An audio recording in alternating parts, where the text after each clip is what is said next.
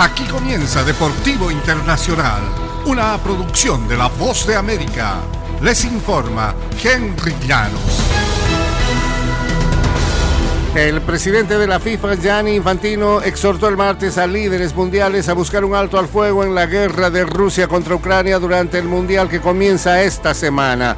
Apenas unos días después de pedir que los equipos participantes en el Mundial eviten sumarse a la controversia sobre temas políticos y de derechos humanos que rodea el país de Qatar, Infantino pareció desacatar su propio consejo en un viaje desde el Golfo Pérsico hacia Indonesia para participar en la cumbre del grupo de los 20 países más industrializados del mundo.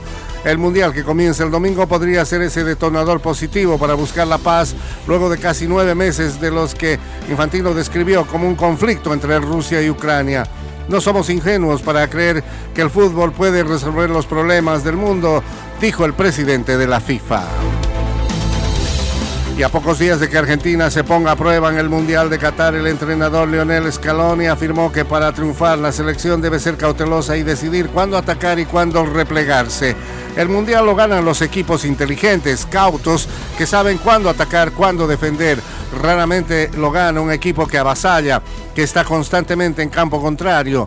Lo tenemos claro y nos tenemos que adaptar a eso.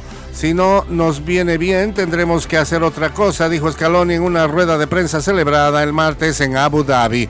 La selección argentina se entrenaba durante la jornada en esta ciudad con vistas al amistoso de hoy miércoles ante Emiratos Árabes Unidos, la última prueba antes de su debut en la Copa Mundial el 22 de noviembre contra Arabia Saudí. El país sudamericano, campeón del mundo en 1978 y 1986, integra el grupo C junto a Arabia Saudí, México y Polonia.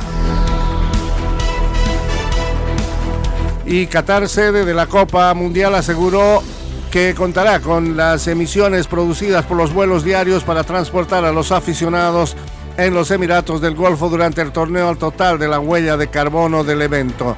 Qatar afirmó que el torneo de un mes y que inicia el domingo será neutro en carbono, pero expertos del medio ambiente han cuestionado que tan riguroso es el plan para compensar las emisiones del evento.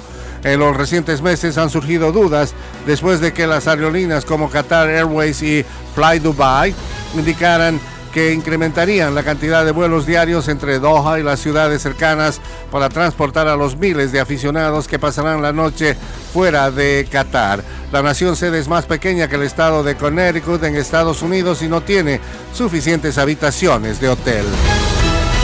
Y hasta aquí Deportivo Internacional, una producción de La Voz de América.